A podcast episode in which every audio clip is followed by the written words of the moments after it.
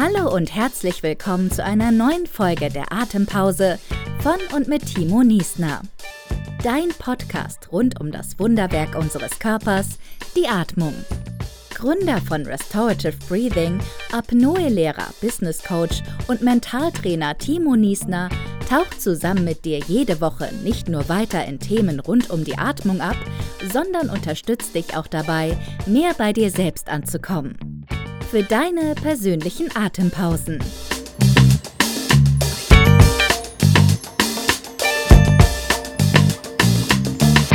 Hallo und herzlich willkommen im Atempause Podcast oder auch gerne herzlich willkommen zurück im Atempause Podcast. Ich bin Timo Niesner, dein Host und wie letzte Woche, da haben wir über das Thema Downsizing gesprochen, beschäftigen wir uns auch diese Woche mehr mit unserer sage ich mal, glücklichen Komponente, mit unserer mentalen Komponente. Denn das sind genau die Themen, die wir gerade explizit in Atem-Sessions bearbeiten können und die in uns hochkommen können. Und gerade für den heutigen Podcast habe ich jemand wirklich super Experten mit reingenommen. Deswegen geht dieser Podcast auch ein bisschen länger, weil wir wirklich viel zu sprechen hatten und ich viel zu fragen hatte. Und zwar sprechen wir über das Thema ökonomische Glücksforschung. Und Schau dir mal an, was das mit dir macht und ich gebe dir gleich ein paar Tipps mit an die Hand, wie du stückweise dir schon mal anschauen kannst, an welchen Punkten deines Lebens du vielleicht mal selbst Grenzen setzen kannst. Viel Spaß. Dann würde ich aber erstmal sagen, herzlich willkommen im Atempause Podcast, lieber Reto. Ja, vielen Dank, freut mich hier zu sein. Schön, dass du da bist. Bevor ich dich großartig vorstelle, haben wir auch schon gerade darüber gesprochen, würde ich dich erstmal bitten, dass du dich mal selbst vorstellst mit deinem Forschungsschwerpunkt und was du gerade aktiv machst und vielleicht auch nochmal, was dich gerade ziemlich interessiert und was bei dir gerade so als neues Thema mit reinkommt. Ja, ähm, mal schauen, wie kurz ich das halten kann. Aber ähm, so die Hard Facts sind, ich bin Forscher und Dozent an der Universität Basel und auch noch mit Lehrauftrag an der Universität in Lugano, also dem italienisch sprechenden Teil der Schweiz, wo ich primär zum Bereich Verhaltensökonomie, also der Schnittbereich von Ökonomie und Psychologie unterrichte und zur ökonomischen Glücksforschung oder Zufriedenheitsforschung.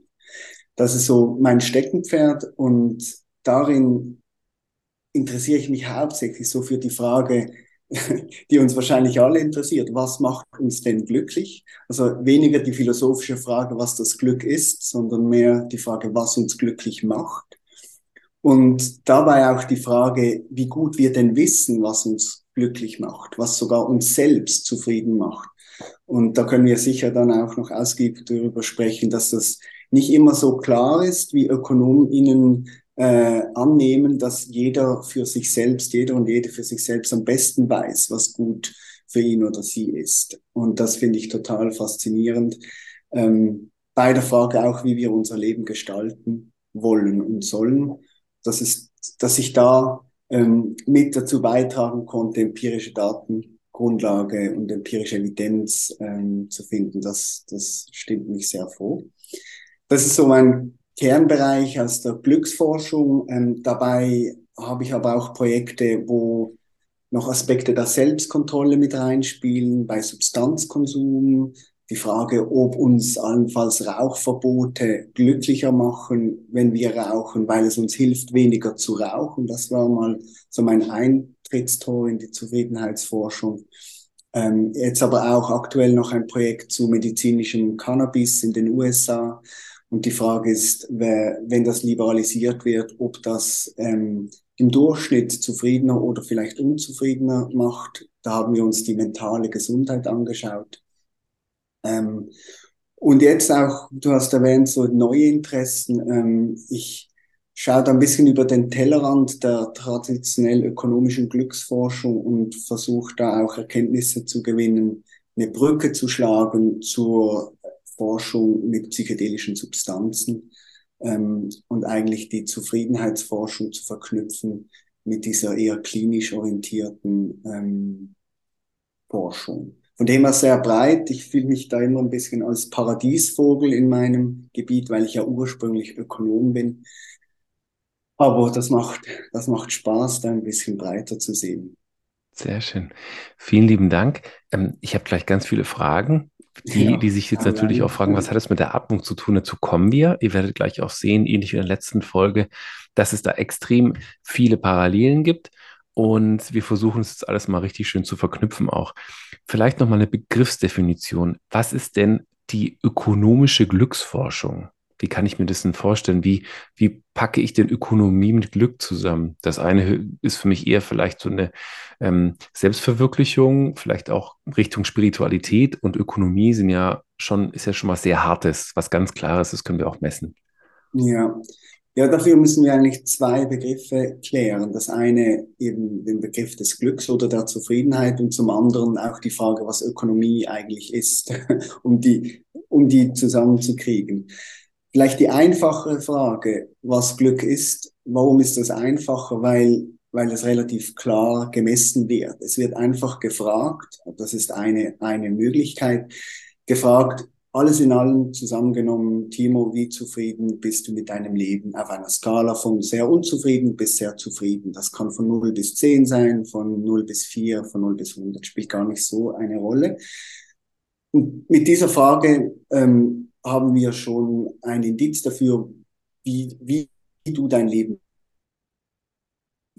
Gemessen an deinen Wertvorstellungen, was für dich wichtig ist. Das ist noch, noch das Interessante. Das heißt, ich gebe dir nicht vor, was es heißt, ein glücklicher Mensch zu sein, sondern ich überlasse es dir, ähm, auf dieser Skala dich zu verorten. Wir fragen, ja, ähm, mit dieser Frage nach dem Glück oder mit Daten zur Zufriedenheit der Leute, was hat das mit Ökonomie zu tun? Und weil meist, die meisten Menschen denken im ersten Schritt, Ökonomie Geld, Handel und diese Dinge, aber Ökonomie ist eigentlich viel mehr. Ökonomie ist auch ein, eine Methode, ein Erklärungsansatz für menschliches Verhalten. Das, was die Ökonomie eigentlich möchte, ist das menschliche Verhalten besser verstehen ähm, und in einem weiteren Schritt auch besser verstehen, wie gut wir mit unseren Ressourcen umgehen. Denn das ist das, das hohe Ziel äh, der Ökonomie. Man möchte versuchen herauszufinden, wie wir unsere Ressourcen am besten nutzen. Und da sind wir dann ein bisschen schon bei dieser Selbstoptimierung. Wir können diese Frage nicht nur für die Gesellschaft stellen, wie gut sind wir als Gesellschaft und wie messen wir das mit dem GDP, sondern wir können das auch für uns selbst fragen. Wie gut gehe ich mit meinen knappen Ressourcen Zeit, Energie, Geld. Wie gut gehe ich mit diesen knappen Ressourcen um? Und um diese Frage zu beantworten, brauchen wir irgendwie ein Maß. Und da kommt jetzt diese Zufriedenheit wieder ins Spiel. Ja, wenn wir die Ressourcen gut nutzen, dann werden wir wahrscheinlich auch zufriedener sein mit unserem Leben, glücklicher sein in unserem Leben, verglichen mit einem Leben, wo wir unsere persönlichen Ressourcen nicht so gut nutzen hilft das schon. Das hilft, das hilft sogar sehr. Vor allem gerade hast du gerade drei Punkte genannt, die ich sehr toll finde. Und zwar hast du gesagt, auch in einer sehr schönen Reihenfolge, drei Ressourcen, Zeit, Energie und Geld. Das waren, waren drei Punkte, die du gleich mal so genannt hast für dich. Ähm, was ich ganz schön finde, ist, dass du schon den Begriff Zeit als erstes genannt hast. Denn das ist eine Ressource, die endlich ist und wir wissen aber nicht, wann sie endet. Energie ist etwas, was wir vielleicht, womit wir haushalten können, wenn wir die richtige Wahrnehmung dafür haben, auf einer täglichen Basis, wöchentlichen, monatlichen, jährlichen oder auch zehnjährigen Basis. Und wir wissen aber auch, unsere Energie wird abnehmen, je älter wir sind. Das ist einfach der Fall, dass wir auf diese Energie nicht mehr diesen Zugriff darauf haben. Oder nicht mehr in dem Maß wie mit 20, da sind wir noch gefühlt unbesiegbar. Ja. Und der dritte Punkt ist tatsächlich eine, eine sehr endliche ähm, Ressource in unserem Verständnis, und zwar irgendwann ist das Geld aus und habe ich ein Problem. Aber an sich ist Geld unendlich. Denn es ist man-made, also wir haben es ja selbst gemacht. Und dann kommt eine Rezession und dann haben wir keins mehr. Und dann ist auf einmal Geld wieder viel mehr wert. Und dann äh, gewinnen wir im Lotto und dann sind es auf einmal 10 Millionen. Also diese Relationen sind ja eigentlich unendlich. Es kann Geld gedruckt werden. Ja, aber es kann keine Zeit gedruckt werden. Ich kann dir nicht Zeit drucken und sagen, so, Reto, jetzt hast du nochmal zehn Jahre dafür. Ja, also wir können diese Dinge und an sich nämlich nicht vergleichen, sondern es geht darum, diese zu optimieren. Kann ich das vielleicht vereinfacht erklären mit diesem Thema Ökonomie und auch vielleicht diesem empfundenen ja, Zufriedenheit oder Glück? Ja, klar, weil am Schluss ist es, ähm, wenn wir diese drei Ressourcen haben, immer eine Frage der Optimierung. Das wäre jetzt wirklich das, der ökonomische Jargon. Mhm. Wie optimieren wir das? Weil wir haben in unserem Leben immer Abwägungen zu treffen. Wir können nicht gleichzeitig am Ort A und am Ort B sein. Wir können nicht gleichzeitig Freund A und Freundin B treffen. Ja. Ähm, und gleichzeitig können wir das Geld auch nicht gleichzeitig für ein Konzert ausgeben oder für ein, ähm, für ein paar neue Schuhe. Das heißt, durch die Endlichkeit unserer persönlichen Ressourcen sind wir gezwungen abzuwägen. Wir können gar nicht anders. Und dann stellt sich natürlich die fundamentale Frage, ja, wie sollen wir abwägen oder die Frage, was sind gute Entscheidungen? Mhm. Und, und da gibt uns die Zufriedenheitsforschung ein Stück weit Orientierung, ähm, wo ich auch immer wieder persönlich froh bin drum. Also ich glaube, ich bin auch unter anderem in diesem Feld gelandet, weil ich extrem Mühe habe, gut, äh, nicht gute Entscheidungen zu treffen, Entscheidungen per se zu treffen. Also ich hadere mein ganzes Leben immer mal wieder mit der Frage, ja, was will ich eigentlich, wie soll ich es gestalten, wie verwende ich meine Zeit sinnvoll. Und da gibt's aus der Zufriedenheitsforschung mittlerweile auch so einige spannende Einsichten, die einem, einem ein bisschen Orientierung geben. Und was, was, was wären die? Ausführen. Ähm, starten wir starten wir mit der Ressource Geld. Ähm, ich meine, darin hängt natürlich auch die Frage, dabei hängt, das hängt mit der Frage zusammen, wie viel sollen wir arbeiten, wie viel Geld sollten wir verdienen. Ähm, und da zeigt sich jetzt beispielsweise sehr aktuell auch die Diskussion ähm, nach dem Zusammenhang zwischen Geld und Zufriedenheit. Und da ähm, da zeigt sich klar eine, eine positive Korrelation zwischen Geld und Zufriedenheit. Das heißt, wenn man mehr verdient, wird man auch zufriedener. Aber man muss im Kopf behalten, dass die Forschung auch zeigt, dass dieser positive Zusammenhang über, über den Verdienst hinweg abnimmt. Man spricht da von einem abnehmenden Grenznutzen des Geldes. Wann, wann kippt die denn? Ich habe so eine Zahl im Kopf, ich hatte noch mal einige Gespräche, wann kippt denn diese Zahl? Also bis wann sind die Leute noch zufrieden? Und vor ja, allem auch in, in welchen Breitengraden, muss man auch sagen. Reden wir jetzt von der Schweiz und von dem Schweizer Gehalt oder reden wir von den Deutschen, von den, von den Österreichern? Also jetzt, wenn wir mal vom deutschsprachigen Raum sprechen, ist es ja nicht überall gleich, um andere, ein anderes Lohnniveau. Ähm, ja. Wo ist so ein Kipping Point? Wo kann man sagen, ah, jetzt kippt's?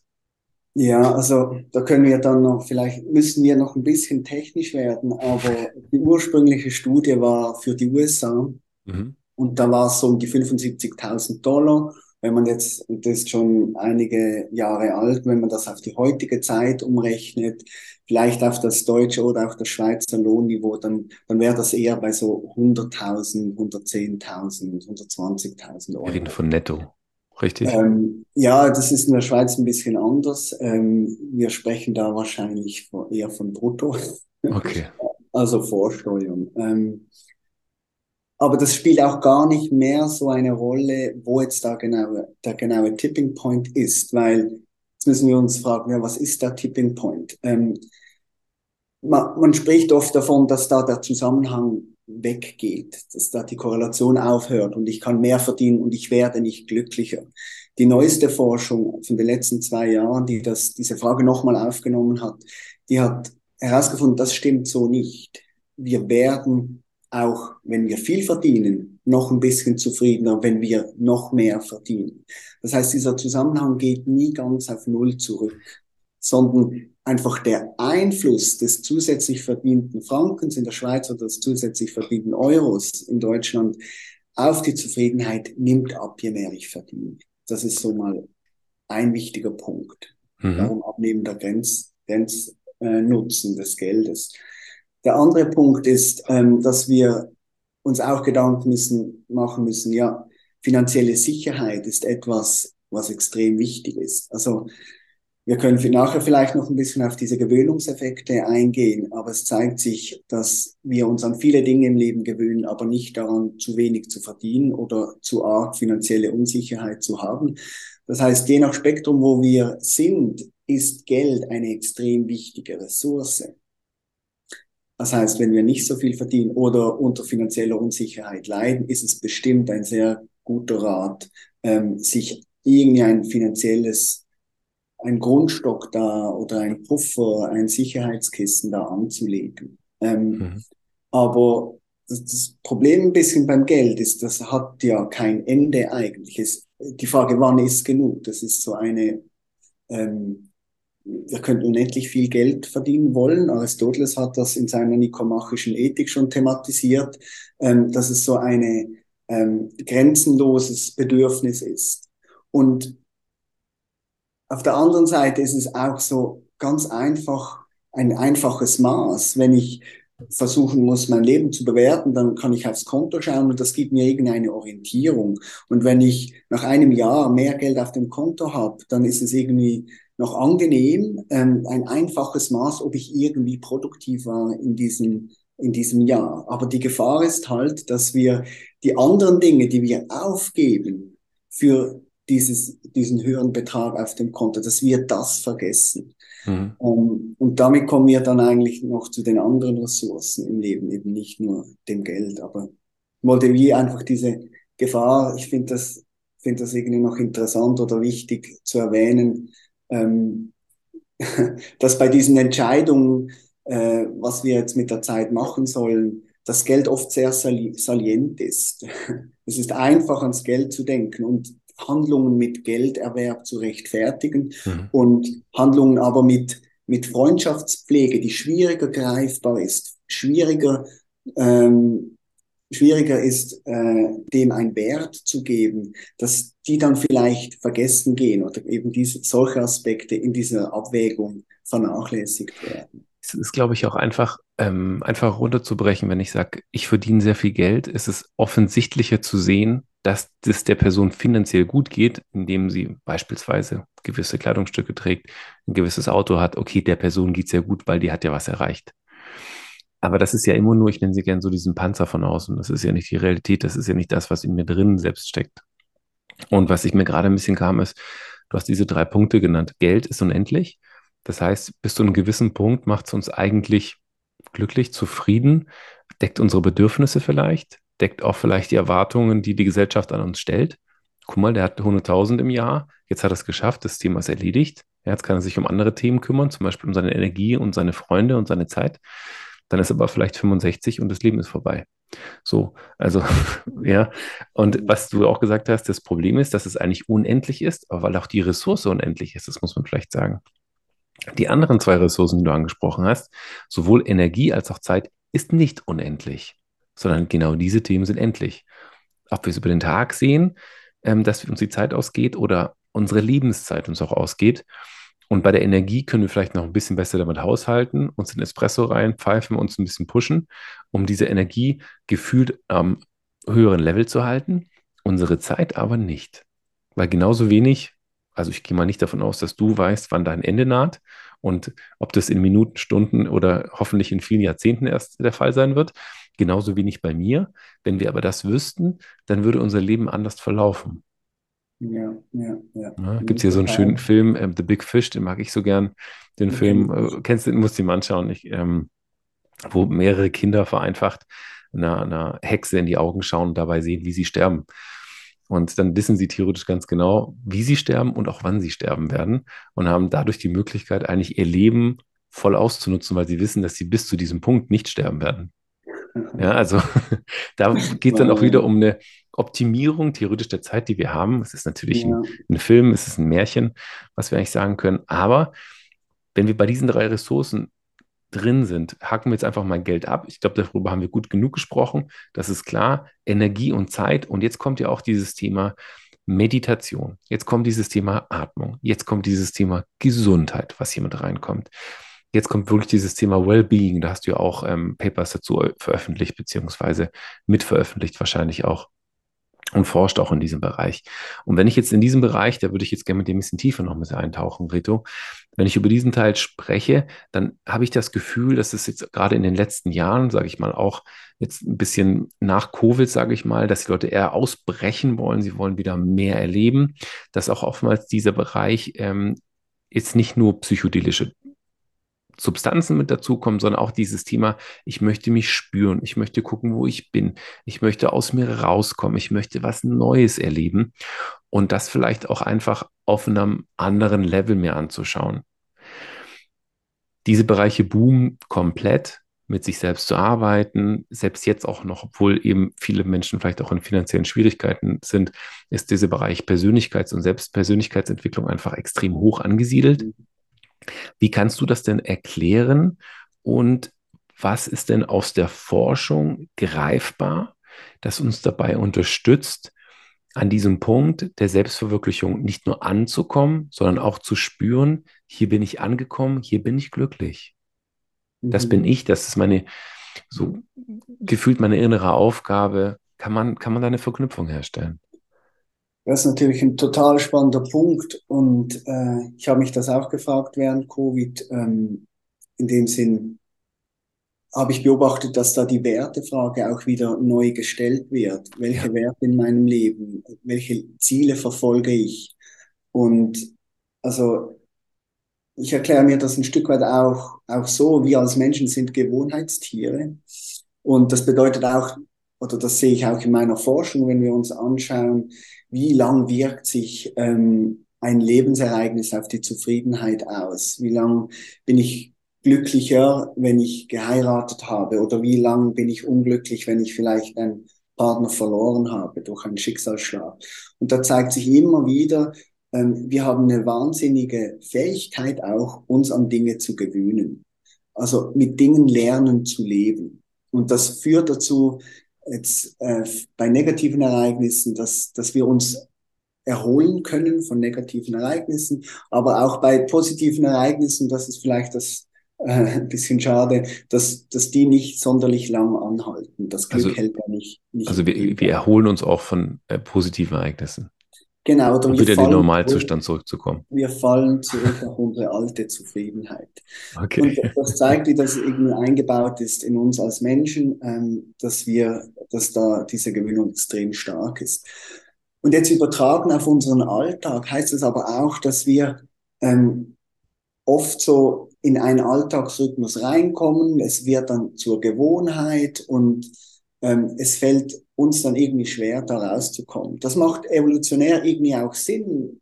Wenn es funktioniert, der Alltag, warum sollte man was ändern? Man, man hat genug zu essen, man hat vielleicht nette Leute um sich und alles ist okay. Aber es ist okay, ist vielleicht nicht gut genug, gerade wenn wir das Bedürfnis haben, mehr mit diesem endlichen Leben rauszuholen. Äh, Gerhard Hüther hat das irgendwie in einem Talk sehr schön gesagt, hat es mit dem Bandwurm verglichen. Der Bandwurm hat evolutionär ist dem das Hirn ähm, abhanden gekommen, weil wenn der mal im Darm drin ist, dann braucht er nur irgendwie einen Haken, wo er sich drin halten kann. Da hat er perfekte Umgebungstemperatur und immer etwas zu essen. Aber wir als Menschen haben eigentlich ein großes Hirn, um mit Unsicherheit umzugehen. Also eigentlich sind wir dafür geschaffen, Neues zu erleben, Neues auszuprobieren. Und das sind diese zwei Kräfte am Werk im Leben, denke ich. So, zum einen die Disposition ähm, zu explorieren, Exploration, und zum anderen die Disposition, auch wenn wir was gefunden haben, was okay ist oder was stimmt, das äh, im Englischen sagt man Exploitation, also das dann auszunutzen und, und auszurollen. Und ähm, ein Beispiel jetzt aus einer Statistik, die ich selbst mal angeschaut habe, ist, ähm, wie verändert sich die Zufriedenheit, wenn Menschen lange in einem Betrieb sind? Weil da ist ja genau diese, diese Frage, wie lange soll ich im gleichen Betrieb sein oder sollte ich vielleicht doch mal was Neues ausprobieren? Und es zeigt sich, dass je länger Menschen das Gleiche tun, je unzufriedener werden sie mit ihrem Leben. Und ich glaube, da ist Corona reingegrätscht, dass es ein Stück weit unseren Alltag auf den Kopf gestellt hat und uns wie ein bisschen durchgeschüttelt hat. Ähm, und damit uns wieder mit der Frage konfrontiert haben, ah, da, da verändert sich was, Veränderung ist möglich ähm, und wa was möchte ich eigentlich noch alles? Also wir wurden wie gezwungen, ein bisschen zu hinterfragen. Und ich glaube, daraus ist auch dieses Bedürfnis entstanden, dann etwas zu verändern. Und das hat sich dann auch in den USA, aber auch in Europa gezeigt unter dem Phänomen The Great Quit. Also, dass viele Menschen von sich aus ihren Job gewechselt hat, haben, gekündigt haben. Und ich erkläre mir das, ich erkläre mir das auch so, dass ähm, wenn man 9 to 5 raus, 100% arbeiten geht, am Morgen raus, am Abend zurückkommt, vielleicht die Kinder noch knapp sieht, um sie ins Bett zu bringen und das nie was anderes gemacht hat, dann hat man sich eben daran gewöhnt, an diesen Zustand. Und wenn jetzt man plötzlich mit Homeoffice den Alltag zu Hause ein bisschen mitkriegt und merkt, ah, das, das macht so einen Unterschied, wenn ich mit meiner Familie Mittag essen kann, allein schon das, dass da, dass man gewissen Bedürfnissen, dem sind die Bedürfnisse nicht geweckt werden, aber an Bedürfnisse vielleicht erinnert wird, die, die auch noch da sind. Und damit das ganze Kalkül, wie viel soll ich in meine Karriere investieren, wie viel soll ich in Freundschaften investieren, wie viel Zeit soll ich in Familie investieren, dass man da einen neuen Blickwinkel drauf kriegt. Ähm, und, und das knüpft eigentlich auch an diese Forschung an zu äh, Effective Misforecasting oder äh, Fehlprognosen, dass wir nicht immer gut vorausschauen, was uns zufrieden, zufrieden macht, wo, sich, wo es verschiedene Beispiele gibt, die zeigen, dass wir in der Tendenz materielle Werte überbewerten und soziale Werte tendenziell ähm, zu wenig bewerten in Entscheidungen für die Zukunft. Das ist total spannend. Stell dir mal vor, ähm, wir sitzen jetzt wirklich äh, in, in Basel bei dir und trinken Kaffee. Und dann kommt jemand dazu, den wir vielleicht beide nicht kennen, und wir unterhalten uns mit der Person. Und dann kommt so, so ein klassischer Vergleich. Ja? Also, was verdienst du? Keine Ahnung. Ich verdiene 60.000, du 120.000. Ah, okay. Ähm, aber geht's euch gut? Ja, und warum? Ja, ich habe vier ganz enge Freunde. Und dann sagt der andere, ich habe 20.000 Follower auf Instagram. Also ich kann ja nur happy sein. Hier diese Relation einfach nochmal für sich zu schaffen und zu sagen, was ist denn wie viel wert? Gibt uns ganz viel unsere Gesellschaft mit, gibt uns ganz viel der Glaube mit, mit dem auch unsere Eltern und die, deren Generation davor aufgewachsen sind, was wichtig ist. Ich glaube, das ist vielleicht auch etwas, was wir nochmal hier highlighten können. Unterbrich mich da gerne, wenn es nicht korrekt ist für dich. Ich habe immer das Gefühl, meine Großeltern haben das Fundament geschaffen, dafür, dass ich ein sicheres Leben habe. Ja, die sind durch den Krieg gegangen, die sind geflüchtet, mussten mehrfach bei Null anfangen, haben sich mehr oder weniger mit eigenen Händen eine Existenz neu aufgebaut, das zweite Mal, ähm, haben alle ihre Ausbildung, die sie gemacht haben, ad acta legen müssen, sind auf den Bau gegangen, um einfach nur über die Runden zu kommen, um wiederum die nächste Generation ernähren zu können, voranzubringen, ihnen die Möglichkeit zu geben, eine Ausbildung zu machen, die sie selbst aberkannt bekommen haben. Und diese Sicherheit, die weitergegeben wurde, wurde wieder an mich weitergegeben. Aber ihr Aspekt auch, was für sie vielleicht Glück bedeutet, heißt, viel Geld zu haben, ein Haus zu haben, ein schickes Auto zu haben. Und das sind noch ihre Werte, die sie aus den wahrscheinlich zurück 60er Jahren mitbringen, die vor 60 Jahren oder über 60 Jahre waren, die aber immer noch in mir drinstecken und die ich immer hier und jetzt da hinterfragen darf. Und nämlich auf Grundlage dessen und auf dieser Werte, wo du auch gerade selbst gesagt hast, Reto, viele Leute fangen an, diese Themen für sich zu hinterfragen. Genau darum geht es nämlich, dass wir das auch machen, auch ohne extreme Situationen, dass wir uns die Möglichkeiten geben, diese Themen für uns zu hinterfragen und zu sagen, das steckt in mir drin, ist das meins? Oder ist das nicht meins? Und wenn man sich das mal überlegt, meine Großeltern und meine Eltern wollten eigentlich nur eins für mich dass es mir gut geht, dass ich glücklich bin und dass ich ein erfülltes Leben führen kann. Wenn ich aber ihr Leben lebe, dann mache ich ja exakt das nicht. Ja, weil sie aus der Not heraus sich das erarbeitet haben und ihren Fokus und ihre Energie, also ihre Zeit und ihre Energie mehr auf diesen finanziellen und auf diesen Sicherheitsaspekt gelegt haben. Ja, wenn wir beispielsweise Maslow äh, Bedürfnispyramide uns anschauen, ganz basic, wir decken erstmal die Grundbedürfnisse. Wir gehen auf die Sicherheit. Wir gehen darum, dass wir ähm, körperlich unversehrt sind, dass wir genug zu essen und zu trinken haben und Dach über dem Kopf. Und wir sind an dem Punkt, dass wir so aufgewachsen sind, wir kennen keinen Unterschied.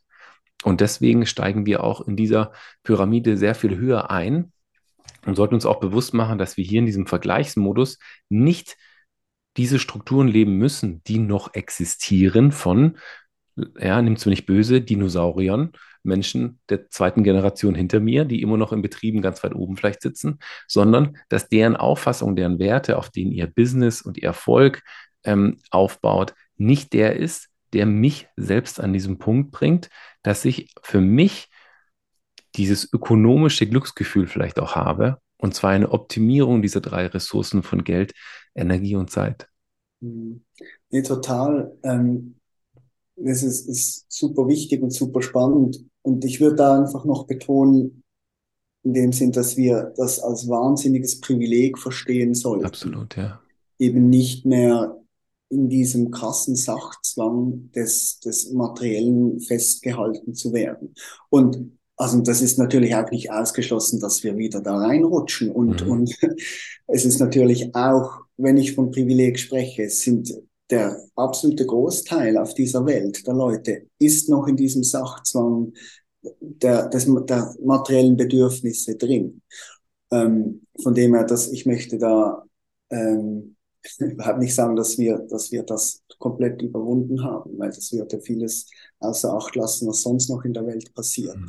Ähm, aber das ist natürlich dann immer so ein bisschen die, die Schwierigkeit, wenn man sich mit Selbstoptimierung auseinandersetzt oder die Frage, wie wir glücklich sind, ähm, auf welcher Flughöhe tun wir das? Und wie ich vorhin gesagt habe, ähm, es gibt einen Bereich ähm, des Einkommens, wo, wo ein Euro mehr essentiell und substanziell ist für das eigene Glück.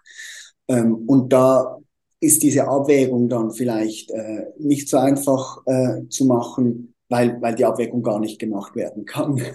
Ja. genau, einfach so, um, um das irgendwie noch, ähm, noch mal hervorzuheben. Das wird, ich, damit kommen wir dann vielleicht auch ein bisschen zur Achtsamkeit, dass wir, dass wir das auch wertschätzen dürfen und sollen und müssen, dass wir Ressourcen haben, die wir, die wir frei einsetzen können, wo wir entscheiden dürfen. Ähm, ja, das, das ist, denke ich, doch sehr wichtig. Und dann das zu trennen, in dem Sinn, wir haben das von unseren Großeltern, von Vorgenerationen vielleicht mitgekriegt, dieser sehr starke Fokus aufs Materielle. Und wir haben da vielleicht gar nicht so viel Tools in die Hand gekriegt, um, um wirklich gut abwägen zu können, weil der Prior immer war, ähm, zuerst das Geld. zuerst ja. Geld, zuerst Sicherheit. Und dann hat man vielleicht äh, genügend Geld.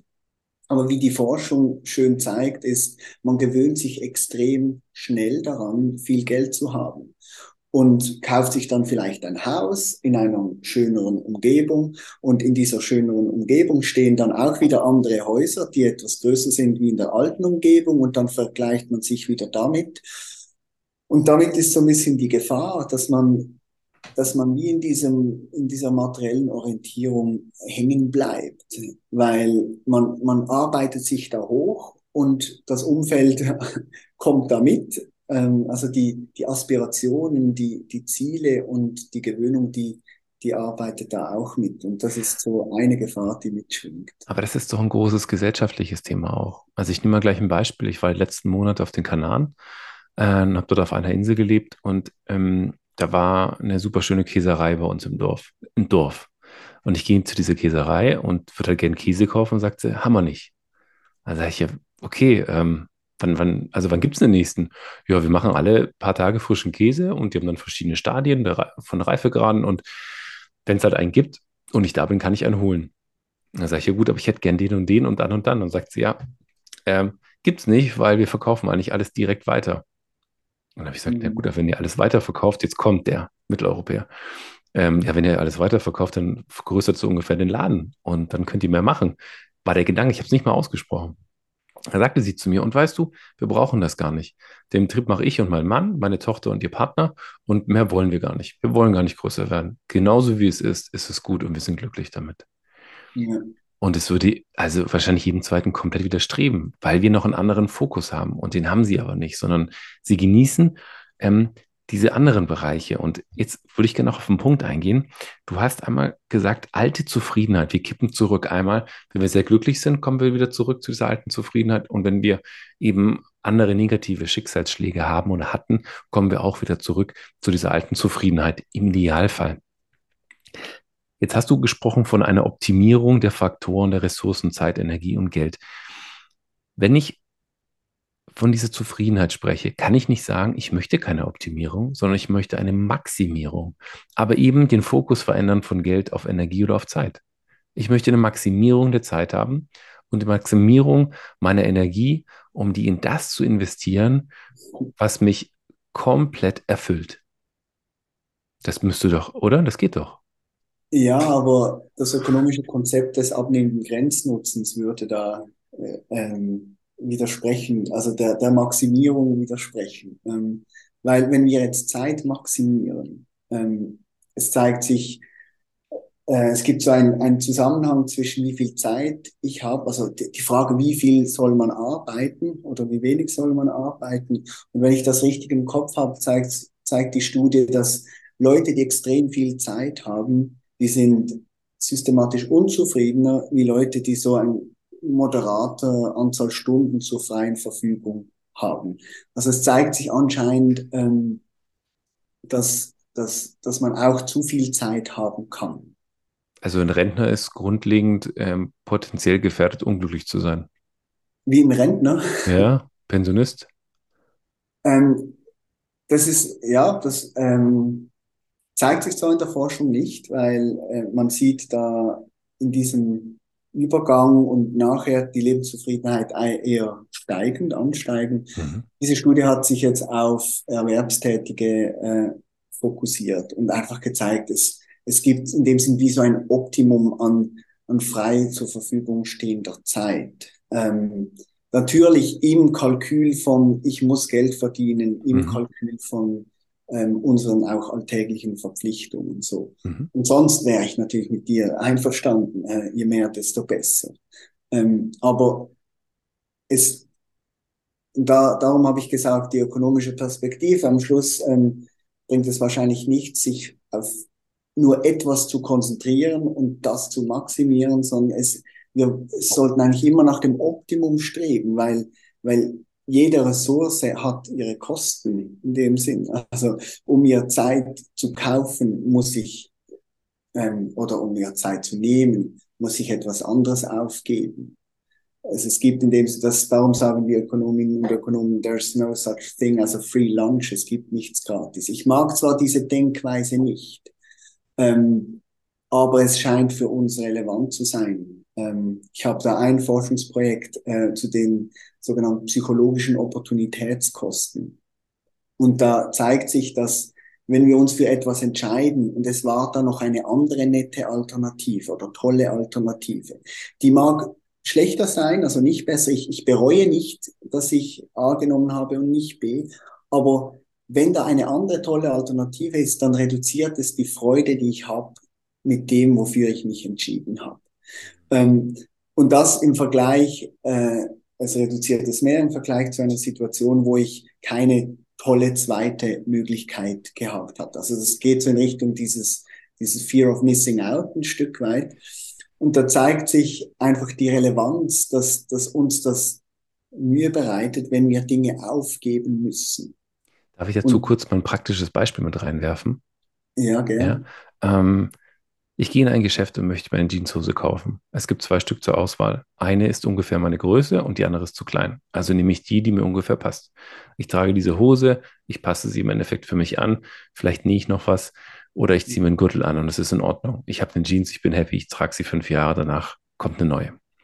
Heutzutage gehe ich in ein Geschäft und möchte meine Jeans kaufen und habe ungefähr 15 Stück, die mir theoretisch passen würden, in verschiedenen Waschungen, in verschiedenen Schnitten, in verschiedenen Taschen von verschiedenen Marken und werde mich für eine entscheiden. Und während ich aus diesem Geschäft rausgehe, sehe ich im Augenwinkel eine, die mir auch passen könnte und bin zwar zufrieden mit der, die ich habe, aber frage mich, deswegen Missing Out, dieses Thema, vielleicht hätte ich doch noch eine gefunden, die mir besser gepasst hätte.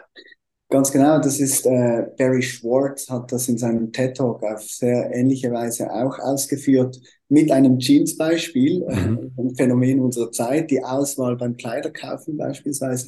Er hat das in seinem Buch The Paradox of Choice äh, sehr schön ausgeführt, nämlich der Aspekt, dass wir immer mehr Wahlmöglichkeiten haben und dadurch eigentlich nicht zufriedener werden.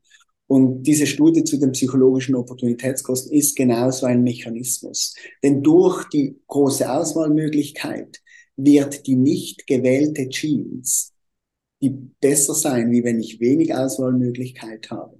Mhm. Und jetzt ist die Frage, irgendwo könnte wahrscheinlich ein Optimum sein, weil wenn ich nur zwei Jeans zur Auswahl habe, ist es sehr unwahrscheinlich, dass ich, dass ich sage, ah, das ist genau eine, die ich mag. Wir haben ja eine Präferenz, wir haben einen Geschmack.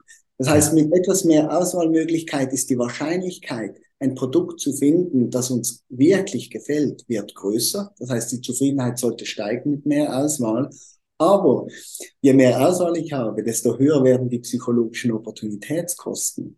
Das heißt, die Bestrafung in dem Sinn, Fear of Missing Out, dieses unangenehme Gefühl, eine tolle Jeans auch noch im Laden gelassen zu haben, obwohl ich eine in meinem Sack habe, dass dieses Gefühl nimmt zu. Das heißt, das beeinflusst dann meine Zufriedenheit negativ. Und das führt. Ist theoretisch eine direkte Verbindung zu den durchschnittlichen Lohneinnahmen, also mein, mein ähm, ja, mein, meinem Gehalt im Endeffekt? Kann ich jetzt theoretisch das ein bisschen gleichsetzen mit sagen, naja, deswegen ist es ungefähr bis 100.000 im Jahr, passt es noch, weil ich mir dann gerade vielleicht, weiß ich nicht, das neue Auto mit leisten kann. Wenn jetzt aber der Preis steigen würde und ich noch mehr Geld hätte, dann könnte ich mir theoretisch noch ein bisschen besseres, aber auch das leisten. Kann man das vielleicht irgendwie in eine Kombination setzen? Ja, ich glaube, da nicht unbedingt. Ähm, außer dem Aspekt, dass mit mehr Geld mehr Wahlfreiheit da ist. Mhm. Das stimmt. Und aus traditioneller ökonomischer Perspektive musste man sagen, ja, mehr Wahlfreiheit, desto besser. Also ich, wir wollen Wahlfreiheit maximieren. Ähm, aber wenn wir dann eben dieses Konzept der psychologischen Opportunitätskosten mit einbeziehen, dann ist es vielleicht gar nicht unbedingt das Beste, die maximale Wahlfreiheit zu haben. Das kann schon, also von dem her hast du, hast du, hast du recht, das ist ein, ein schöner Gedanke.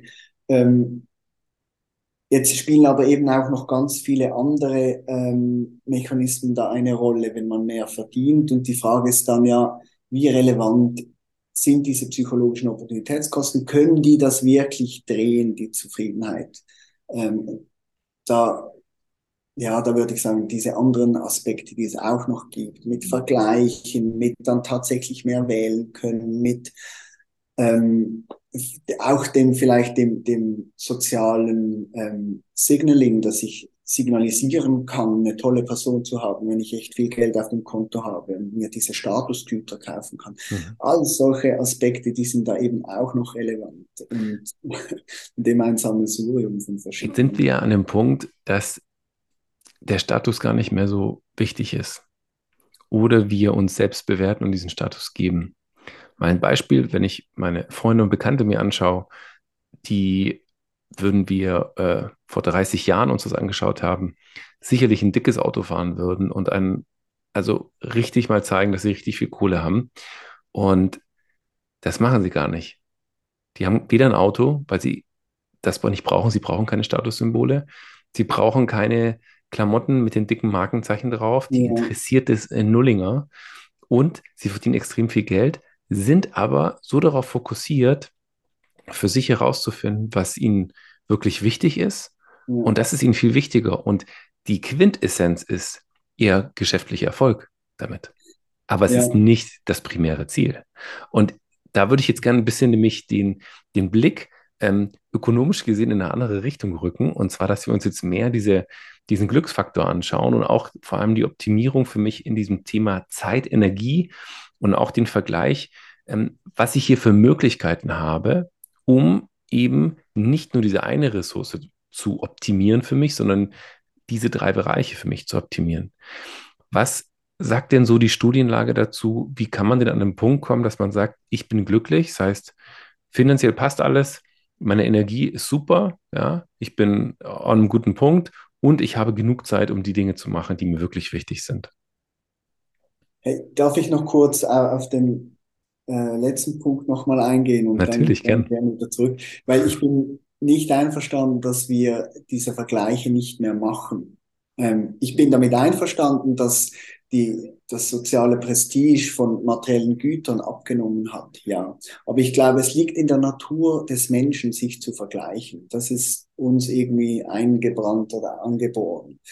Was sich aber verändert hat, ist, welche Art von Statusgütern draußen sind. Und ich glaube, das hat sich verschoben, ja, von, von materiellen Gütern äh, hin zu, zu anderen Gütern, auch in dem Sinn, wie, wie sozial bin ich oder wie, wie gut bin ich darin, ein glückliches Leben zu führen. Und ich glaube, das ist, das ist eine gute Sache, dass sich das verschoben hat, weil ich glaube, es sind im Ende wichtigere Dinge, äh, äh, wichtigere Dinge oder es gibt uns die Möglichkeit, diesen anderen, dass die Statusgüter haben sich in Richtung von auch sozial verträglicheren Dingen äh, äh, zu sozial verträglicheren Dingen bewegt. Äh, mhm. auch die Work-Life-Balance, ich glaube, wenn man das Gesundheitssystem anschaut, ist das sehr wichtig, dass Menschen ein feineres Gespür dafür kriegen, ähm, wie viel können sie noch leisten, wie viel sind sie bereit zu leisten, äh,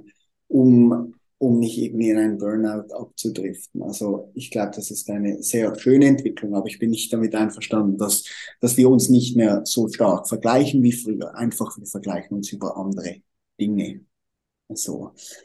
Und jetzt zum anderen Punkt, was, was braucht es in dem Sinn ähm, für eine, eine gute Zufriedenheit?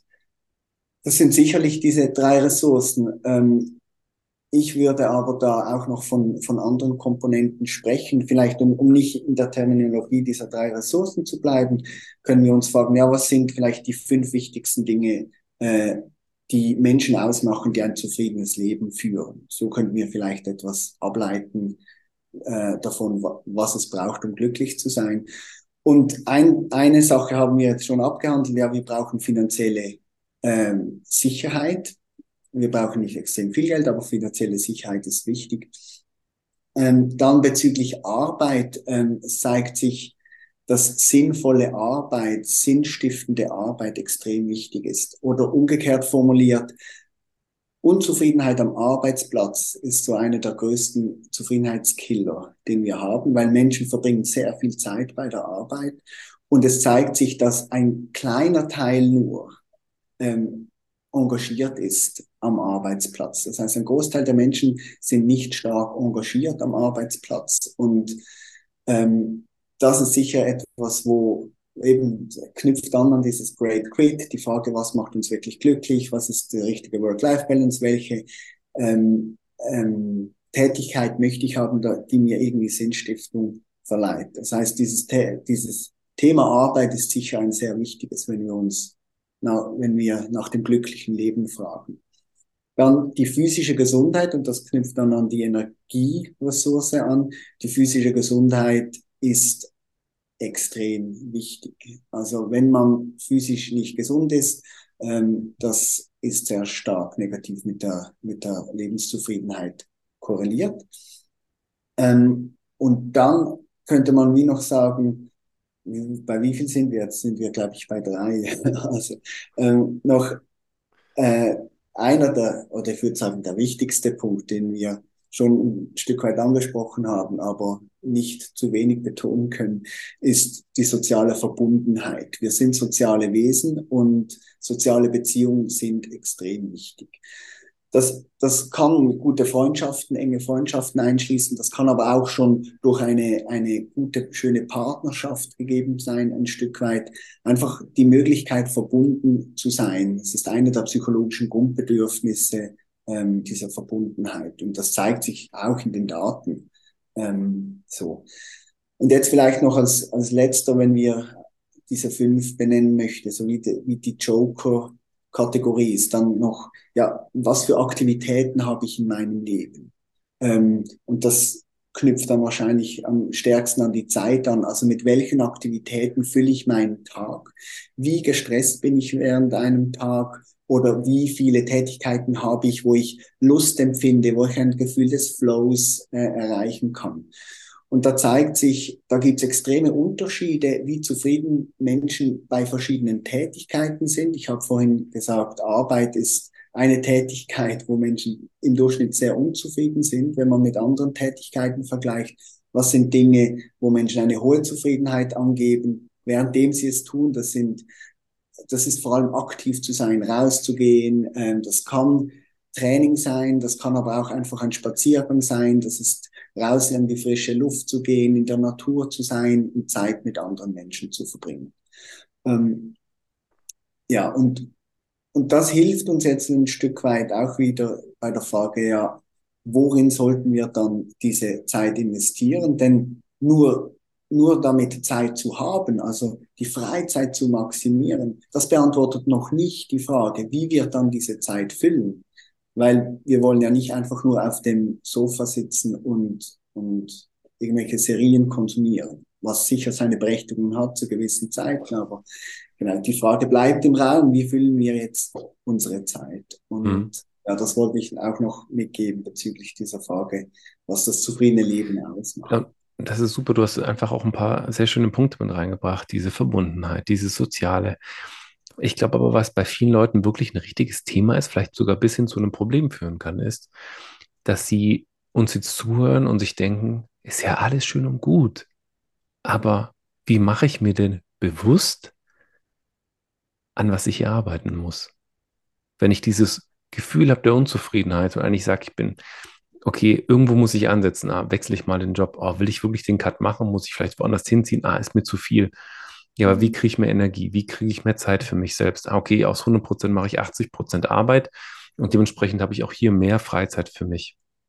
Ich kann vielleicht das gleiche Gehalt behalten, also äh, Lohnerhöhung durch weniger Arbeitszeit als Beispiel. Aber wie bekomme ich mehr Energie? Wie bekomme ich mehr diese Zeit für mich selbst? Wie komme ich in diese Verbundenheit rein?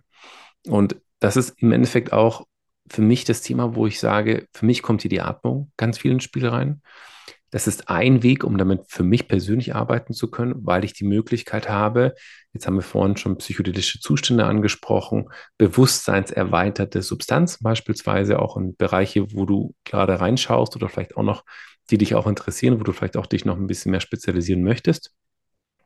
Und da frage ich mich jetzt, wenn wir jetzt diese Hard Facts abgeklopft haben und wissen, okay, passt, ja, jetzt weiß ich's. Aber wie mache ich es mir bitte bewusst? Also für mich auch, wie kann ich in mein Unterbewusstsein abtauchen, um zu gucken und gegen zu checken, guck mal, ich mache das, weil, jetzt sind wir zum Beispiel das äh, Beispiel, was ich vorhin genannt habe, ich mache das, weil ich das von meinen Großeltern, von meinen Eltern so übernommen habe. Deswegen ist es für mich so wichtig, ähm, im Business einfach Fuß zu fassen und immer mehr und mehr und mehr für mich zu erreichen, um diesen gesellschaftlichen Erfolg auch zeigen zu können. Andere haben das nicht, weil die einfach auch diesen Background nicht haben oder ein anderes Bewusstsein dafür haben. Wie komme ich jetzt für mich an den Punkt? Und das würde ich mir als Hörer zum Beispiel stellen, die Frage, wie kann ich jetzt damit arbeiten, mit diesem Wissen? Und wie gibt es für mich die Möglichkeit, dass ich weiß, wo habe ich hier ein äh, eine Optimierungsmöglichkeit an diesen Punkten für mich selbst. Kannst du da aus der wissenschaftlichen Praxis spezifische Tipps ableiten und geben? Ja, ich meine, das ist eine extrem schwierige Frage und um ehrlich zu sein, stelle ich mir diese Frage immer und immer wieder, auch mhm. mir persönlich. Und da, da kann ich jetzt ein bisschen weniger als Wissenschaftler sprechen, sondern mehr als, als Privatperson, weil ähm, weil ich am Schluss auch nicht positiver Psychologe bin. Ich glaube, in der positiven Psychologie gibt's gibt's so eine Toolbox, ähm, wo sicher auch dann die Atmung reinspielt, wo, wo, wo man gewisse Übungen machen kann. Ähm, beispielsweise ein sogenanntes Ikigai aus Japan, weiß nicht, ob du vertraut damit bist, wo man so verschiedene Bereiche im Leben definiert, ähm, wo man am Schluss dann so kann man gerne mal googeln, ist noch interessant für sich zu machen, wo man so verschiedene Werte und Aktivitäten reinfüllt, wo man sich versucht selber zu beobachten, jetzt im Bereich Job, was kann ich gut, ähm, was bereitet mir Freude? Und wo, wo kriege ich Sinnhaftigkeit raus? Und und dann gibt es am Schluss so einen Schnittbereich, das, das Herz, wo, wo eigentlich ich auf alle Arten stimuliert werde, die mir gut tun. Das ist dann irgendwie der Sweet Spot, den wir, den wir suchen. Jedenfalls ähm, kenne ich aus der ökonomischen Glücksforschung da leider nicht solche Tools, ähm, sondern denke, da müssen wir dann eher in die, in die Psychologie gehen, in die Mindfulness, und ich glaube, du hast das Stichwort mit der Atmung gegeben oder auch vielleicht mit der Pause, mit der Atempause. Ja. Die Frage des Innehaltens und Reflektierens ist, glaube ich, das, das zentrale Element bei der Beantwortung dieser Frage. Also gibt es Momente, wo ich kurz einen Schritt zurücktreten kann und mir mal anschaue, was, was sind die Elemente in meinem Leben, die jetzt gerade da sind, die mich zum einen zufrieden macht, machen, aber was sind auch die Elemente, die mich vielleicht unzufrieden machen. Es geht eigentlich im, im ersten Moment um, um ein Inventar. in seinem Leben ähm, zu machen und herauszufinden, ähm, ja, welche Elemente sind vorhanden und was lässt sich potenziell ändern, weil es, es bringt nichts, ähm, sich über Dinge Gedanken zu machen, die man vielleicht nicht ändern kann, sondern wir möchten uns über Dinge Gedanken machen, die wir, die wir ändern können. Und um da die richtigen Dinge zu identifizieren, ähm, braucht es, braucht es ein bisschen Abstand. Und ich glaube, das ist so die größte Herausforderung im Alltagstrubel. Ich meine, ich, ich kenne das bei mir selber mit einem dreijährigen Kind. Ähm, meine Frau ist schwanger und Arbeit und es gibt so viele Dinge zu tun. Bald ziehen wir noch um. Und es ist halt so schwierig, Luft zu holen und das zu reflektieren. Aber ich glaube, das ist genau das Wichtigste. In diesen Momenten, wo man sich eigentlich ein bisschen zu gestresst fühlt vom Leben, da innezuhalten. Gerade zu sagen, und jetzt erst recht. Ähm, weil nur so können wir, äh, können wir uns vielleicht ein bisschen zu intellektualisieren, aber nur so können wir, wir verstehen und herausfinden, wo wir auf der falschen Spur sind und wo nicht. Das ist jetzt wahnsinnig unkonkret, das bin ich mir Oh bewusst. nein, nein, gar, äh, absolut gar nicht, Reto. Ich finde es sehr, sehr konkret sogar, weil was du gesagt hast, dass wir brauchen einfach mal Abstand. Und damit meinst du nicht Abstand von dir selbst, sondern Abstand mal von, von all dem, was auf dich einprasselt, um genau, sich mal einfach rauszunehmen. Das ist ja auch das, was wir vorhin besprochen hatten, während Corona vielleicht passiert war. Es hat uns eine neue Perspektive auf unser Leben gegeben, ein Stück weit. Es hat uns ähm, gezwungen. Muss es man auch dazu sagen. Ja. Und jetzt können wir uns natürlich schönere Arten vorstellen, eine neue Perspektive einzunehmen. Ähm, das, das, kann, das kann ja auch einfach bedeuten, sich, sich ein Timer zu stellen, dreimal am Tag. Ähm, und wenn der losgeht, drei, vier Atemzüge zu tun und sich zu fragen, mache ich gerade das, was, was gut für mich ist? Ähm, oder sollte ich nicht mal kurz eine, eine Pause machen und auf Toilette gehen? Oder wo, wo stecke ich gerade in dieses Bewusstwerden? Ähm, das wäre zum Beispiel was Schönes, äh, eine schöne Perspektivenänderung mit diesem Timer, paar Mal pro Tag, das kurz zu unterbrechen, wo man gerade drin ist. Äh, übrigens auch eine, eine buddhistische Praxis, Thich Nhat Hanh hat das äh, in seinem Kloster, die haben da eine Glocke, die all 45 Minuten, eine Stunde äh, kurz gebimmelt wird und dann macht man, hält man an, egal was man gerade tut, man hält kurz inne, atmet einmal durch und macht dann wieder weiter. Ganz unaufgeregt. Aber es gibt kurz eine Außenperspektive, wo wir gerade so drin stecken. Das jetzt als extrem kleines Beispiel, aber man kann sich auch vorstellen, mal zu sagen, und heute Morgen lasse ich mein Handy zu Hause, um diese Stimulierung nicht zu haben. Wir könnten sagen, ja, ich mache vielleicht mal einen Tag mit mir alleine, ähm, statt per Default, ah, ich hätte Zeit, da muss ich unbedingt Freunde treffen. So ein bisschen mein Plädoyer äh, aus den gewohnten Routinen mal auszusteigen, nicht weil es eine schlechte Routine wäre, sondern um eine Außenperspektive auf die Routine zu kriegen. Ich habe mir beispielsweise ähm, habe Pause gemacht, für einen Monat Kaffee zu trinken. Nicht, weil ich Kaffee nicht mag oder weil ich das schlecht finde, einfach um herauszufinden, wie funktioniere ich ohne Kaffee. Ähm, und das gleiche könnte man mit Alkohol machen oder mit allen anderen Dingen im Leben. Ein bisschen, ich appelliere so ein bisschen an die Experimentierfreude und, und nicht unbedingt, um dann die schlüssigste Antwort am Schluss zu haben und jetzt weiß ich, sondern vielleicht auch aus einer Freude der Experimentierlust äh, selbst willen. So ein bisschen ein spielerischer Umgang mit dieser sonst doch, wie du es ein bisschen einleitend gesagt hast, so schweren Frage, ach, wie, wie komme ich zu mehr Zufriedenheit? Mhm. Ja, dass wir da die, die spielerische Komponente vielleicht doch nicht ganz außer Acht lassen. Das ist jetzt ganz schön, dass du das jetzt mal erwähnt hast. Ich greife mal zwei Sachen auf, die du gesagt hast. Einmal, dass wir dazu gemacht sind, explorativ eigentlich so eine gewisse grundlegende Abenteuerlust zu haben. Das heißt jetzt nicht, dass wir jetzt in Amazonas gehen, nur in Boxershorts und einem Taschenmesser, ja, und gucken, ob wir überleben können, sondern es geht darum, sich selbst so ein bisschen zu fordern, immer so ein bisschen die Komfortzone zu verlassen, in diese Lernzone hineinzukommen. Um sich das Ganze anzuschauen. Und was ich jetzt auch nochmal ähm, aufnehmen würde, ist gerade dieser finanzielle Aspekt tatsächlich, weil ich ja gesagt habe, da müssten ja die Rentner theoretisch total unzufrieden sein. Und die Studie, die du genommen hast, waren die normalen Erwerbstätigen. Und für uns ist es normal zu arbeiten und wir müssen Arbeit definieren. Ja? Und ich hatte ähm, eine ganz nette andere Gast hier auch im Podcast und sie hat mir von ihrem Sohn erzählt, der, ich glaube, drei, vier oder sowas war, äh, drei, glaube ich eher.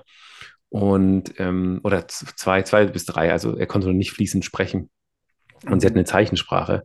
Und dann kam er rein von seinem Spielplatz und hat sie gesagt, und war schön beim Spielen. Und er guckt sie ganz sauer an und macht das Zeichen, das ist kein Spielen, das war harte Arbeit. Und das würde ich einfach nochmal ein bisschen mitgeben wollen, auch wenn wir von Arbeit sprechen und von all diesen Aspekten, dass es etwas damit zu tun hat, wie wir diese Dinge selbst bewerten. Wenn ich es für mich als Arbeit sehe, morgens ins Training zu gehen um 6 Uhr, dann macht es mir irgendwann keinen Spaß mehr, weil ich das Gefühl habe, es macht mir keinen Spaß und ich mache es nicht für mich, sondern ich müsste es vielleicht tun. Das ist meine persönliche Motivation. Etwas Intrinsisches, was hier herauskommt. Mhm. Wie definiere ich diese Punkte und wie definiere ich auch diesen Faktor Geld zu verdienen? Ist das für mich Arbeit oder ist das einfach ein Teil, der zu mir gehört, das ist ein Teil meiner Persönlichkeit, es macht mir Freude, dies zu tun. Eine sehr, sehr große Freude. Und ob ich jetzt das Doppelte verdienen würde oder die Hälfte verdienen würde, würde grundlegend nichts an dieser Freude verändern. Dann habe ich dafür eine andere Definition des Ganzen. Ich sehe zum Beispiel meinen Job als absolute Leidenschaft, die ich leben darf und die sich immer weiterentwickelt, die inspiriert wird und ähm, wo ich immer wieder neue Türen sehe, die ich öffnen darf, um mich weiterzuentwickeln. Für mich ist es eine absolute Freude.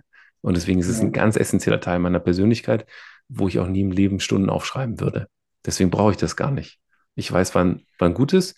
Und manchmal weiß ich nicht ganz, wann zu viel ist. Aber das war zum Beispiel auch die Frage, die ich gestellt habe. Wie kann ich mein Bewusstsein dafür erweitern? Und du ja. hast da wunder, wunderschöne Beispiele mit reingebracht. Pausen zu setzen und auch diese kleinen Pausen. Und wenn es der Glockenschlag ist und ich einmal tief ein- und ausatme, selbst dann gebe ich mir die Möglichkeit, und das hast du auch sehr schön gesagt, mich nochmal damit auseinanderzusetzen, wo bin ich und was mache ich hier und passt das? Und sich genau diese Auszeiten, diese Atempausen zu gönnen, das kann natürlich viele Aspekte haben. Für mich ist es die Atmung und für mich, ich sehe die Atmung auch für jede Person als Möglichkeit, damit zu arbeiten, weil jeder den Zugriff darauf hat. Ich brauche keine Yogamatte, keine Klötze, keine Musik, kein Nichts. Ich schließe meine Augen und konzentriere mich auf meine Atmung. Oder ich observiere nur meine Atmung. Und all das bringt mich immer wieder in den jetzigen Moment, in dem ich gerade jetzt bin und bei mir selbst bin. Ja. damit aktiv arbeiten zu können. Auch wenn ich mir anschaue, was sich bei Teilnehmern bei mir getan hat. Es ist, ich kriege Gänsehaut, wenn ich diese Geschichten erzähle. Ich hatte eine Teilnehmerin, die war starke Raucherin für Jahrzehnte und hat bei mir einen Kurs gemacht, hat nichts mit mir zu tun, sondern mit ihrem persönlichen Prozess, ganz wichtig. Und kam im zweiten Kurs dann auch nochmal mit dazu, gesagt, sie will das Teacher Training auch machen und hat dann erzählt im Abschluss, dass sie nach dem Grundkurs aufgehört hat zu rauchen, weil sie sich gefragt hat, warum mache ich das? Ich brauche das nicht und hat von jetzt auf gleich aufgehört und hat raucht seitdem nicht mehr. Oder ein Leistungssportler, der von heute auf morgen gesagt hat, ich kündige meinen Trainer. Ich, warum mache ich das? Also es tut mir eigentlich schon gar nicht mehr gut seit zwei Jahren. Ich mache einfach vielleicht weniger. Diese Reflexion zu haben, an diesem Punkt zu kommen und zu sagen, ich optimiere diese Faktoren, mhm. heißt ganz, ganz, ganz, ganz oft, ich mache weniger, statt ich mache mehr. Ja, sehr schön, wirklich sehr schön. Und ich würde das vielleicht noch mit einem Konzept verknüpfen, das vielleicht hilfreich ist, so als Orientierung in dieser Suche nach dem eigenen. Und das ist das Konzept der Frage, woher kommt die Motivation? Zum einen gibt es extrinsische Motivatoren, also die von außen kommen, und es gibt aber auch die intrinsische Motivation, also die von innen kommt. Und so wie du es jetzt beschrieben hast, bist du extrem intrinsisch motiviert bei deiner Arbeit. Spielt nicht so eine Rolle, wie viel Geld du dafür kriegst. Das ist ein Paradebeispiel, wenn einem Geld da egal ist, dann, dann ist man nicht abhängig von der extrinsischen Motivation. Und ich meine, ich bin jetzt extrem in diesem Thema jetzt weniger als Wissenschaftler, aber stärker als Vater, wo ich mich fragen muss, ja, wie möchte ich meinen Sohn erziehen oder, oder nach welchen ja. Grundregeln oder Verhaltensweisen möchte ich ihn ähm, ähm, größer werden sehen. Und, und da komme ich immer wieder in den Konflikt, dass ich, dass ich extrinsische Motivatoren ins Spiel bringe, belohnen, bestrafen als Beispiel, äh, auf, ja, da gibt es tausende Beispiele, um ein Verhalten herbeizuführen, das, das ich als gut betrachte. Und ich glaube, wir sind ein Stück weit ähm, erzogen worden in eine Richtung, dass wir ein bisschen verlernt haben, unsere intrinsische Motivation zu spüren und zu kennen. Weil schon wahrscheinlich bei vielen Elternhäusern die extrinsische Belohnung und Bestrafung ähm, handlungsleitend war und unser Wirtschaftssystem System ist am Schluss auf, auf den gleichen Prinzipien aufgebaut. Das, ähm, Arbeit, wir, warum kriegen wir Lohn für die Arbeit? Das ist eigentlich eine Kompensation für die Mühe. Und damit ist schon ja. per se gesagt, ja, wenn ich arbeiten gehe, dann muss mir das ja Mühe bereiten, sonst hätte ich ja gar, gar keinen Lohn verdient. Also das knüpft ein bisschen an an Genesis in der Bibel, ähm, wo man den Spruch äh, liest, man muss das Brot im Angesicht seines Schweißes essen. so ein bisschen da dieses diese Vorstellung davon, ähm, dass, dass wir nur belohnt werden sollen, wenn wir, wenn wir, wenn wir Unangenehmes tun. Das hört sich für mich an, als hätte ein Schwabe das geschrieben, kann es sein? ja. Ähm, Nicht, dass die da beteiligt waren.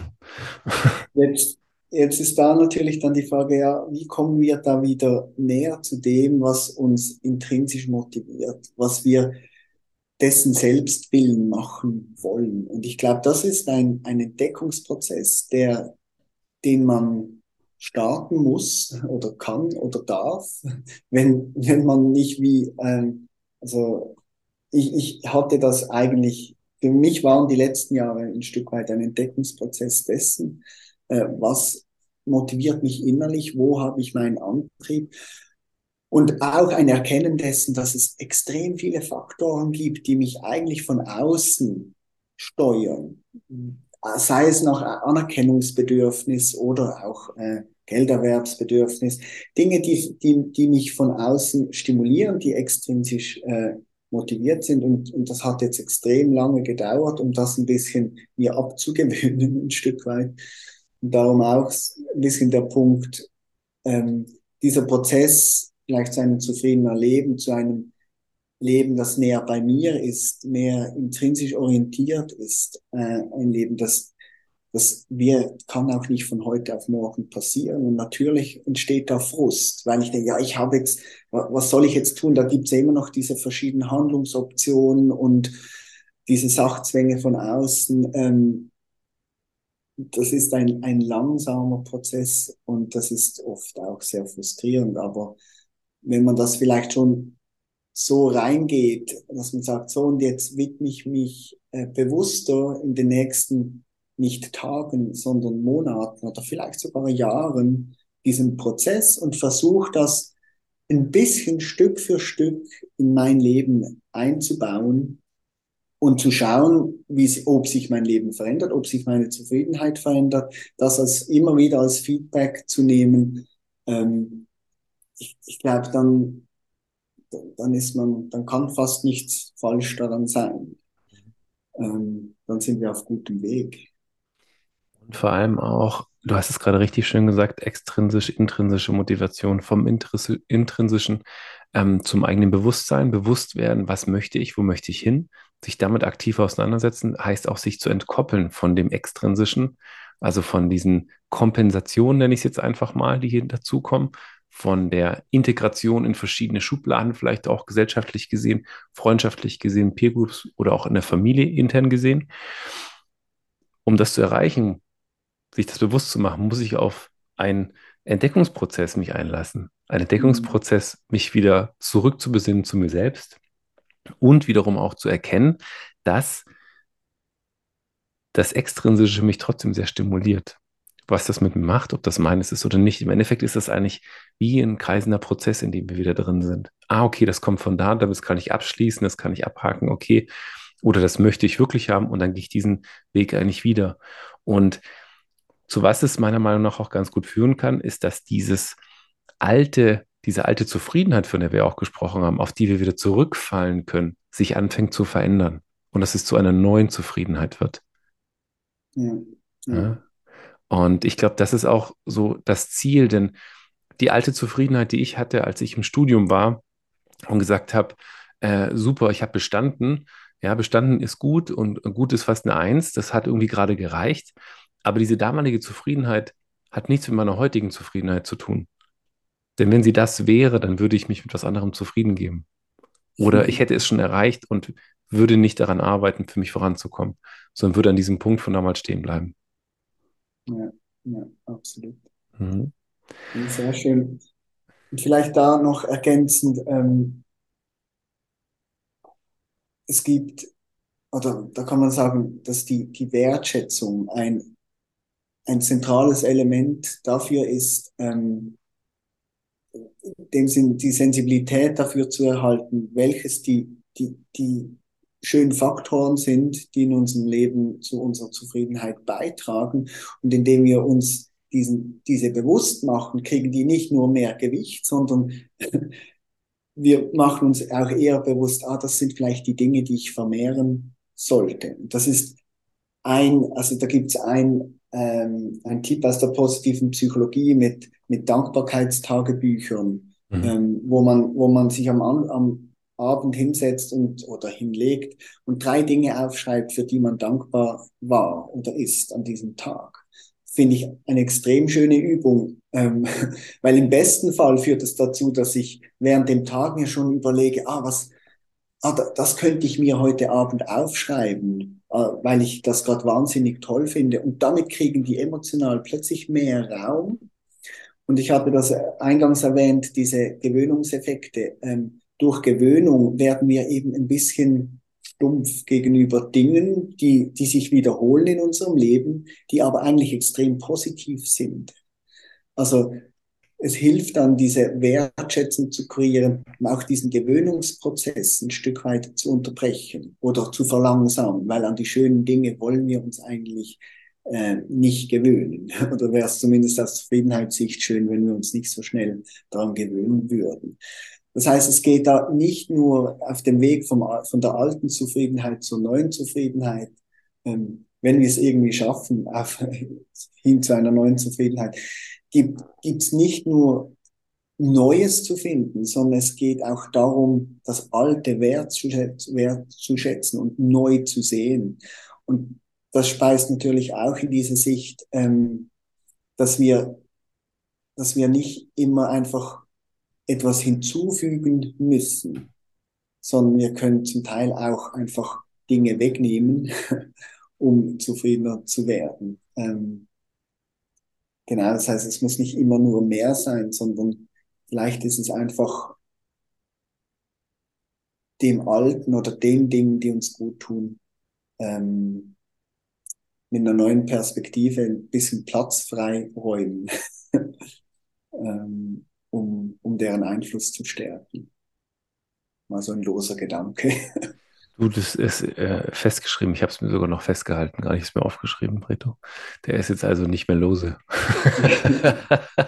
das sind alles relativ lose Gedanken. Ich, ich äh, habe mich gewarnt, dass zum Teil jetzt da ist aus meinem persönlichen Leben und nicht als, als Wissenschaftler ähm, spricht und auch jetzt ein bisschen weniger datengetrieben ist, als ich es mir normalerweise gewohnt bin. Ähm, aber du hast mich da rausgelockt. Äh, ich sage immer Wissenschaftler oder zumindest ich als Wissenschaftler mag es mich hinter den Daten zu verstecken, mag es äh, mich hinter den Statistiken zu, zu verstecken und ähm, manchmal ist es vielleicht ganz sinnvoll, da, da rauszukommen und mal frei zu assoziieren. Ja, ähm, Sicherlich, vor allem wenn man sich mit so einem spannenden Thema wie du beschäftigst, weil das geht ja auch um dein eigenes Leben und dementsprechend hast du mir tatsächlich eine große Frage vorweggenommen und der ich dich nämlich auf dein eigenes Leben befragt. Aber dadurch, dass wir jetzt schon so darüber gesprochen haben, über diese Themen, das ist nämlich ein persönliches Thema. Ähm, das ist es genauso für mich wie auch für Kollegen wie mich, die in dem Bereich arbeiten, mit Menschen, für sich voranzukommen, sich zu entwickeln, mit verschiedenen Tools zu arbeiten, verschiedene Tools auszuprobieren, geht es ja immer darum, wie möchte ich denn mein Leben optimieren? Was ist denn hier für mich wichtig? Und wie reflektiere ich erneut über die Dinge, die mich umgeben, die Situationen, in denen ich mich befinde und vielleicht auch, wie gehe ich anders mit den Herausforderungen um, die mich einfach umgeben im Alltag. Und das sind immer wieder Fragen, die immer wiederkehren, aus einem ganz einfachen Grund, weil wir nie die gleichen Menschen sind, sondern wir verändern uns ja andauernd. Wir sind nie die gleichen. Und dadurch, dass wir uns verändern, muss sich unsere Umgebung verändern. Und dadurch sind wir andauernd in dem Wandel. Und dieses Abklopfen, ja, ich fühle mich da so ein bisschen wie so künstliche Intelligenz mit ganz vielen Sensoren. Wir sind immer wieder am Neujustieren. Abklopfen, abklopfen, abklopfen, abklopfen. Hm, wenn alles immer nur beim Alten bleibt und sich nichts ändert, ja, dann äh, stagnieren wir nicht nur, sondern wenn man das jetzt theoretisch sieht im medizinischen Bereich, dann wäre das ähm, der Stillstand unseres Herzens, unseres Herzschlags. Mhm. Und das ist, das ist extrem wichtig zu sehen und gar nicht so einfach zu sehen. Es gibt da Forschung aus der Psychologie von Dan Gilbert, der hat da, die haben das The End of History Illusion genannt. Ähm, dass wenn wir zurückblicken auf unser Leben, wir sehr wohl sagen, ja, da hat sich vieles verändert, das war irgendwie dynamisch. Aber wenn wir vorausschauen, dann glauben wir, ja, jetzt bin ich etwa die Person, die ich, die ich bin und ich, ich bleibe äh, so, wie ich bin. Das heißt, wir antizipieren weniger Veränderung, als es tatsächlich Veränderung gibt in der Zukunft. Und das habe ich auch in meiner Forschung gesehen, da, nämlich die systematische Unterschätzung der Gewöhnung. Also wir mhm. sehen zu wenig stark voraus, dass wir uns an die neuen Lebensumstände wieder anpassen werden.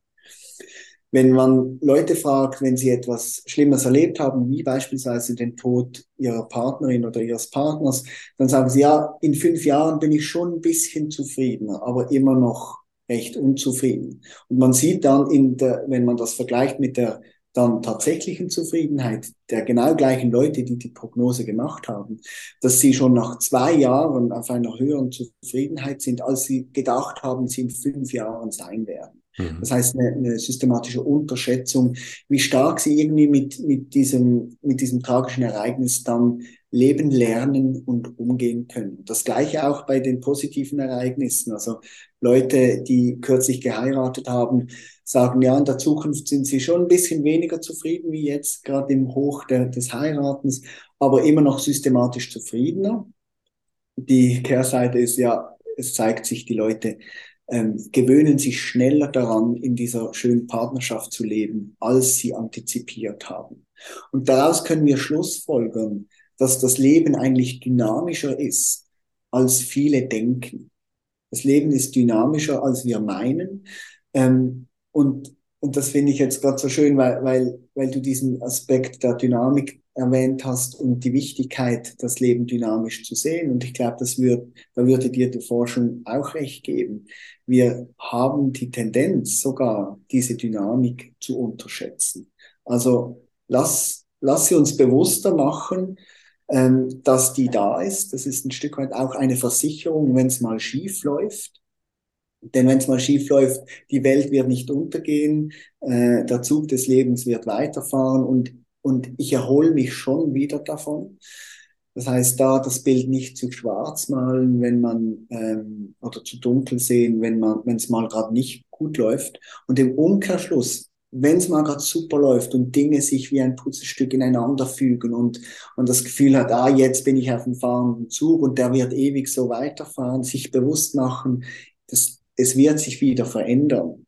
Und das ist zwar im ersten Schritt irgendwie bedauerlich und gar nicht so äh, eine schöne ähm, Aussage, aber wenn man sich bewusst macht, dann ist es eine Chance, achtsam zu werden und Momente, wo es läuft, auch wieder zu genießen und sich bewusst genießen.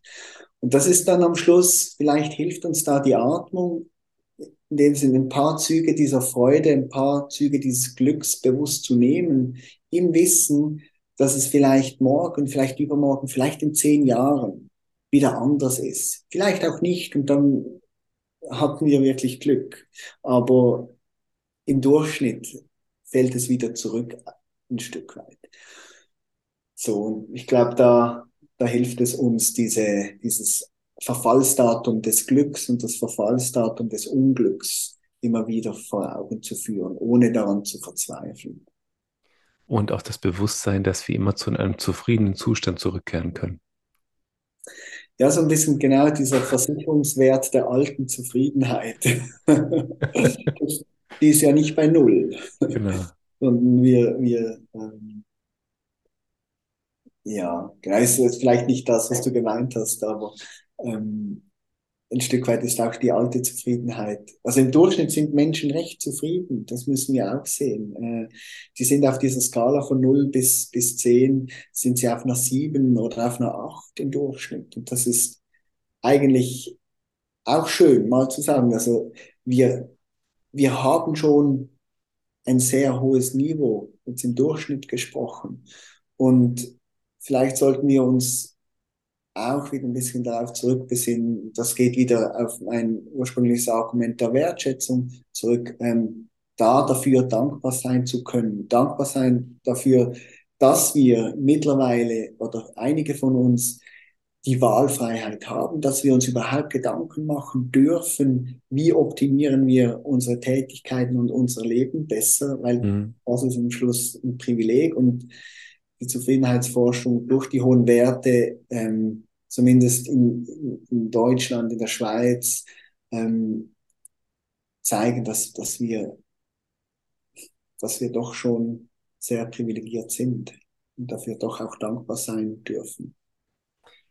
Das würde ich jetzt auch als, äh, als, als in Anführungszeichen letzten Satz unserer, unseres Interviews mitnehmen. Ähm, dass wir dankbar sein können für das, was wir haben und dass wir uns bewusst machen, dass wir sehr privilegiert sind ein solches Leben führen zu dürfen, in einer solchen auch sozialen Struktur leben zu dürfen, muss man ja auch dazu sagen. Wir haben sehr gute Auffangsysteme und dass wir vor allem auch die Möglichkeiten haben, Dinge zu tun, die wir machen möchten.